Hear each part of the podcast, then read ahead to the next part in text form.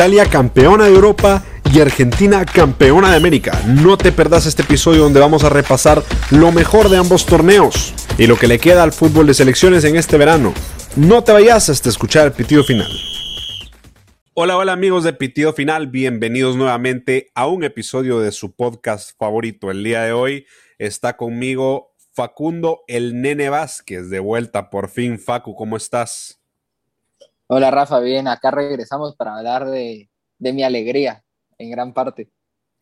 Ya, ya nos hacía falta que no te pasabas por aquí, tenía que, que, que ganar la Copa Argentina para que regresaras motivado, pero ya te tenemos de regreso con todas las fuerzas y listos para comentar esa gloriosa Copa que, que tanta alegría te ha dado y, y también un poco sobre la Eurocopa. Lógicamente son los dos temas en los que ha estado girando el podcast en esta pretemporada eh, y se nos acaban ya. Eh, ¿Qué apreciación tenés del, fútbol que nos han dejado ambas competiciones? Creo que voy a empezar por la, Eurocopa. la Eurocopa. Creo que fue un torneo, muy interesante tal vez no tanto en el sentido de que hayan surgido muchos jugadores así que den una sorpresa en su rendimiento, un James en el Mundial, que creo que siempre es el mejor ejemplo, pero que nos dejó, la verdad, uno de los mejores torneos de la Eurocopa que tengo memoria. Y la Copa América, que aparte que me hizo muy feliz porque Argentina por fin salió campeón de algo, eh, desde hace 28 años que no era Argentina campeón. Eh, creo que nos dejó también algunos partidos muy interesantes. Obviamente hay que entender que Bolivia es mucho menos que Portugal, ¿verdad? Como queda bastante claro y evidente, pero que han surgido algunas de esas estrellas que siempre surgen en la Copa América, que pueden tener su relevancia, obviamente, en el fútbol europeo, que es el fútbol con más recursos del planeta.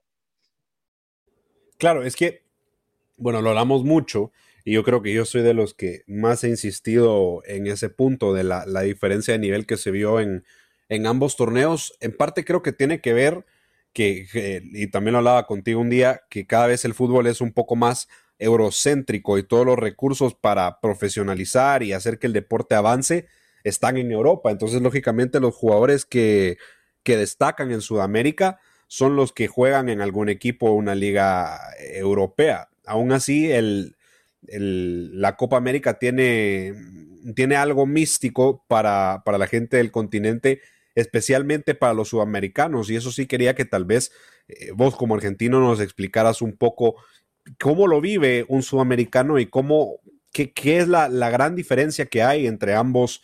Eh, entre ambos niveles de fútbol porque lógicamente son, son muy distintos y lo hablábamos hace poco del el físico sudamericano y la intensidad que es un, sello bastante importante. ¿Cómo lo vive un argentino cuando ve la Copa América?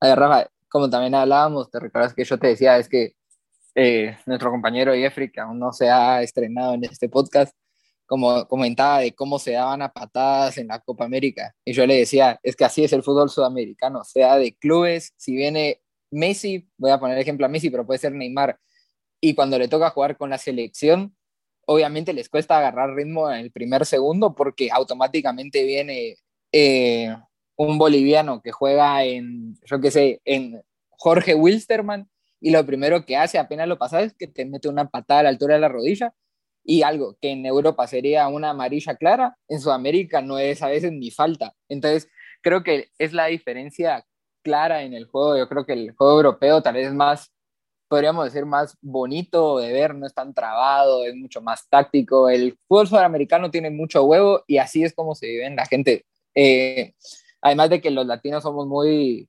pasionales en todo lo que vivimos y el fútbol tiene un lado muy importante en la vida de los países sudamericanos. Eh, eso también se pasa en la Copa América y se vive con mucha emoción y los partidos se paralizan los países cuando, cuando sucede la Copa América y también la gente lo vive con mucha ilusión, seas de Perú para poder clasificar de grupos, o seas Argentina por ser campeón, o seas Brasil por cumplir y llegar a una final. Bueno, y, justo ahora que hablaba de, Brasil y de Argentina, que eran prácticamente desde, desde que arrancó la Copa América los dos grandes favoritos y los que creo que casi todo el mundo firmaban en la final. Me acuerdo que de hecho tú siempre lo dijiste, el objetivo en, grupos no es pasar, porque eso está prácticamente hecho, es quedar primer lugar para no enfrentar a Brasil hasta la final.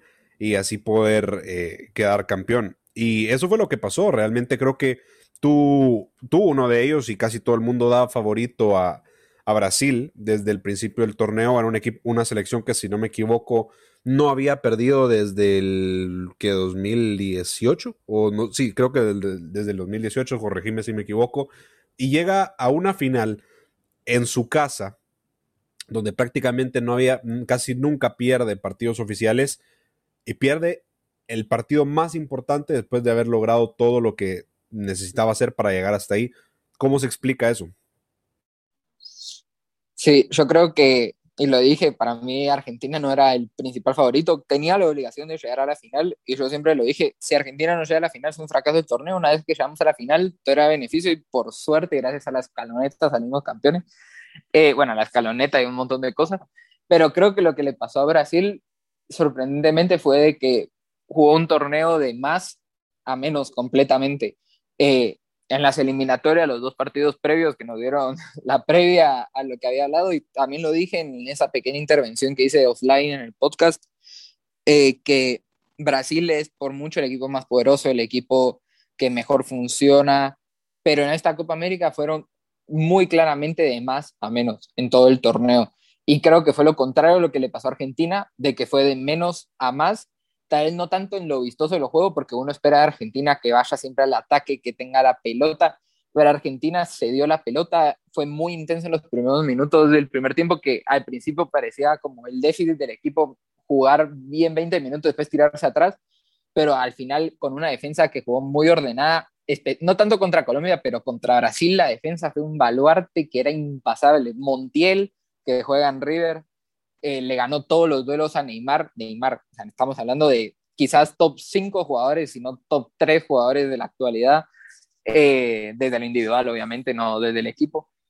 Eh, y también creo que hubo otras grandes, grandes observaciones que dan en la Copa. Creo que vale la pena Colombia, que estrenó técnico con Reinaldo Rueda, que era el técnico de Chile anteriormente. Y para mí Colombia fue un equipo que fue claramente de menos a casi la mejor forma que podían hacer su juego.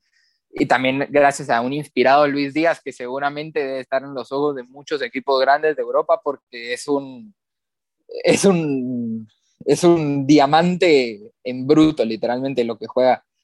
Pero quiero hablar un poco más de Argentina, porque la verdad sí me pone muy feliz que hayamos sido campeones. Lo grité mucho. También casi me muero cuando Messi falla la última. Dije, esto es literalmente Vietnam flashbacks, pero salimos campeones.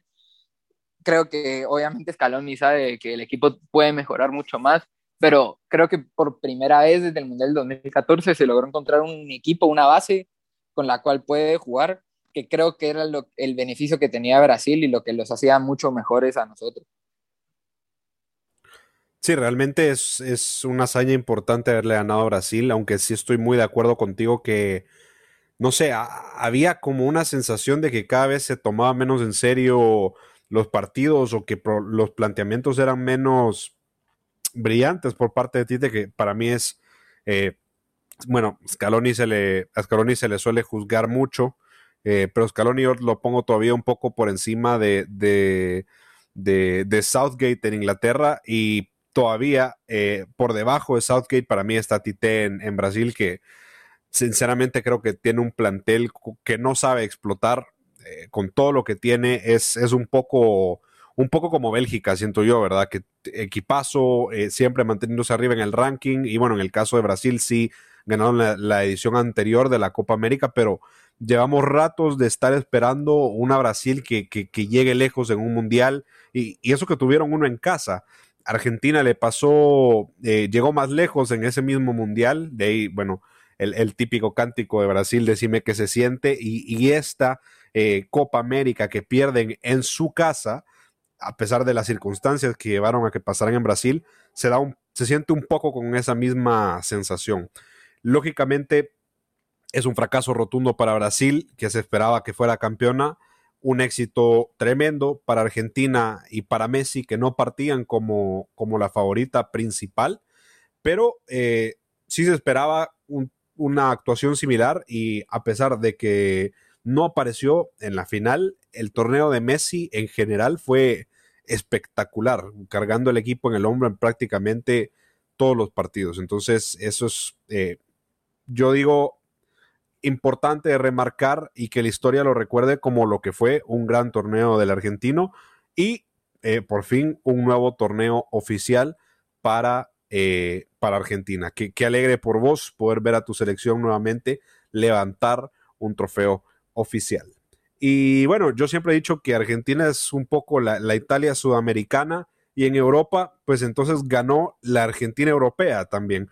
Yo te digo, Facu, por un momento pensé, después de ver que Argentina, después de tanto tiempo, ganaba, que él iba a pasar exactamente lo mismo con Inglaterra, que era otra selección que lleva años de años esperando volver a tener eh, la gloria de alguna manera u otra, siendo los inventores del fútbol, lo que, los lleva todos los años prácticamente repetir eso de It's Coming Home.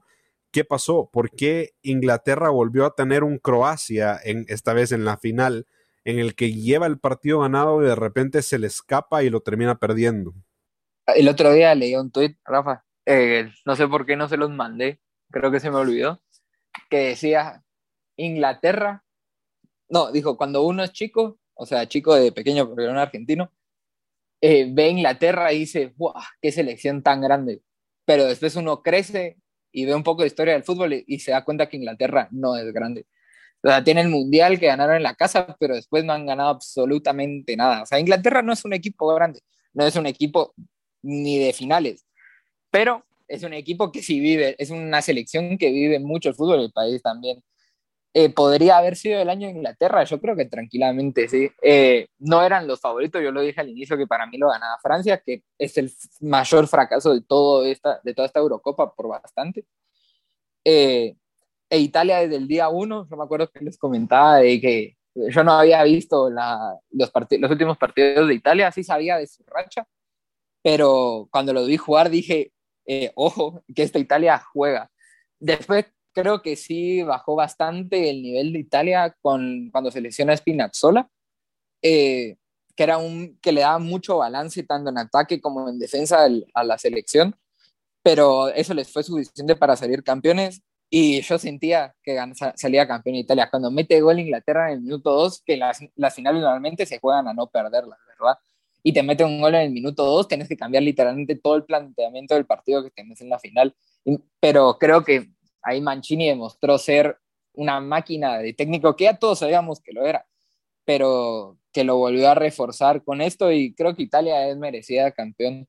No, no tengo ninguna duda y era del grupo tal vez de favoritos, no el mayor favorito, pero era un candidato serio y lo logró demostrar. Y después Inglaterra, bueno, a seguir tratando porque sí tienen una buena camada. Y también a Harry Kane, que no ha conseguido ningún título en su carrera, algo que me da bastante gracia, la verdad. Es curioso porque yo creo que Kane eh, como jugador es tal vez en su posición y como nueve, uno de los únicos nueve puros que quedan y por mucho uno de los mejores en su posición, pero no, no encuentra un, ambiente adecuado para él y es un jugador que requiere mucho de un sistema que le, que le arropen. Eso es lo que sí, lo que yo pienso y tal vez una de sus más grandes eh, limitaciones y es, tal vez es lo que hizo que no apareciera tanto con esta Inglaterra, aunque sí empezó a, aparecer en las, en las fases finales, lógicamente. Eso es curioso porque parece un poco el caso inverso la de ambas selecciones. Italia arrancó muy fuerte eh, desde lo esquemático, desde lo táctico y lo colectivo en fase de grupos, arrasando con, eh, pasando por encima de todos, perdón. Eh, pero luego cuando llegan las fases de eliminación directa, ya destacan un poco más las individualidades y los partidos se definen más por detalles. Y fue lo que pasó con Inglaterra que arrancó la fase de grupos un poco floja y luego fue fortaleciéndose a través de esas individualidades en las fases de eliminación directa, pero no le alcanzó. Y creo que es, algo que le queda en la, espinita a muchos de los, de los aficionados de Inglaterra, porque debe ser duro, lógicamente, estar tan cerca y, verlo tan cerca y ser un país que vive tanto el fútbol, porque innegablemente creo que Inglaterra es uno de los países del mundo donde el fútbol se vive más, a veces un poco demasiado pasional para mi gusto, pero se vuelven a quedar ahí eh, a un paso de la gloria y con una generación dorada que, que, da para mucho tiempo. Y bueno, tú dijiste ahorita que queda ver hacia el futuro. ¿Tú crees que esta Inglaterra tiene para ganar algo en los próximos años? Y te pregunto lo mismo Italia, que puede ser uno de los casos más interesantes que yo he visto del el hecho de que no se clasificaron para el Mundial de 2018 y aquí están tres años después ganando una Eurocopa. Eh, hay un relevo generacional y un proyecto interesante en ambos equipos, pero podrán ser algo parecido a la Portugal 2016 que ganó ese, ese torneo y nos dejó esperando más triunfos en el futuro, o si crees que pueden llegar a ganar algo en los años que vienen? Es una pregunta complicada porque en Europa, yo creo que por ejemplo en el caso de la Conmebol, creo que no es muy difícil apostar, es como un 50-50, 49-49 y un 2% que pueda ganar alguno de los demás que pueden ganarlo y ha pasado bastante veces en los últimos 20 años, ¿verdad? Pero creo que en Europa está el caso de que hay demasiadas selecciones también por el nivel de sus propias ligas que tienen muy buenos equipos. Y además de eso tienen muy buenos entrenadores. Yo creo que es el caso de Mancini. Mancini ha sido de mis técnicos favoritos desde siempre y lo sigue demostrando porque es una máquina de revivir equipos y de sacarlos adelante. Eh, yo creo que Inglaterra puede ganar, pero es que me caen tan mal que ojalá no ganen, pero eh, yo creo que sí pueden llegar a, ser candidatos, no creo que ganen. Eh, Italia la veo mucho más, mucho más fuerte de Inglaterra, un proyecto mucho más sólido. Creo que Inglaterra le falta, como dijiste, a lo táctico. creo que podrían ser mucho más de lo que son y ahí viene la cuestión de que no sé si Southgate es el mejor técnico, pero no lo van a sacar. O sea, eh, Inglaterra sale al Mundial con Southgate y va a morir o va a salir victorioso, porque quién sabe, del Mundial de Qatar del año que viene con Southgate. No hay ninguna duda. Bueno, sí, es, es interesante lo que, lo que planteas y bueno, es, es difícil, tú, tú mismo lo decís, el fútbol europeo es muy impredecible porque de, en cuestión de un año pueden pasar muchas cosas con los talentos diferenciales que tenés, mientras que en, en Comebol es un poco más estable. Y creo que ya llevamos tal vez unos, que te diría, desde que Uruguay ganó la Copa América la última vez, llevamos prácticamente una hegemonía de dos y tal vez con un tercero que se añadió un par de años que fue Chile, aunque no me parece que, que se pueda poner al nivel de, de, Brasil y Argentina, pero en Europa no. En Europa cambia entre, entre cada Eurocopa, entre cada Mundial no es una constante tan grande y lo vemos ahorita con, Francia, por ejemplo, eh, que, tú lo mencionaste muy bien, es el fracaso más grande de la Eurocopa y de ambos torneos a nivel de selecciones, creo yo. Es más, ni en la Copa, a no ser que México quede eliminado en fase de grupos de Copa Oro, no vamos a ver algo parecido a lo que le pasó a Francia en ninguno de los, en ninguno de esos torneos. Entonces, eh, también eso creo que me hace apreciar un poco más lo que hizo en su día España, lo de en, la hegemonía europea ganar una euro, un mundial y luego otra euro es pues hasta el momento una de las hazañas futbolísticas más grandes a nivel de selecciones y, creo que se tiene que apreciar más, especialmente ahora que vemos lo que le, pasa, le pasó a Francia. Pero bueno, eh, Facu, yo creo que ya se nos está acabando el tiempo. Cuando hablamos de este tipo de cosas se va volando, especialmente cuando tratamos de hacer episodios cortos que nunca le logramos pegar al tiempo. Em, pero antes de irnos, les quería eh, avisar que les tenemos una sorpresa muy interesante para los que están siguiendo todo el tema de la renovación de Messi y de las finanzas del Fútbol Club Barcelona y muchos temas muy interesantes. Les vamos a traer un experto, un invitado especial que ya estuvo hace un par de días en el Chiringuito. Eh, y que nos va a venir a hablar de muchísimos temas que les van a encantar. Así que esténse pendientes de nuestras redes sociales y de este podcast porque se viene algo muy, muy interesante. Facu, el árbitro ya nos está mostrando el cartelito. Te pregunto, ¿quién es ¿cuál es para ti actualmente la mejor selección del mundo? Argentina, obviamente. Nunca voy a responder a esa pregunta de una forma que no sea esa. Y la segunda mejor, y la segunda mejor para mí sigue siendo Francia. ahí está la, respuesta que todos estamos esperando. Eh, yo opino lo mismo que vos, Facu. Creo que, que, Francia, a pesar de todo, sigue siendo desde lo colectivo la mejor del mundo.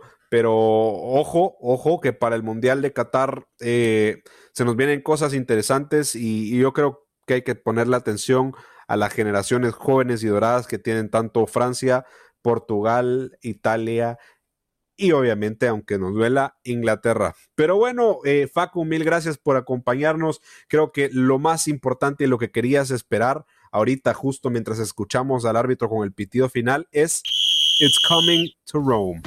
Gracias, Facu, por acompañarnos y nos vemos a la próxima.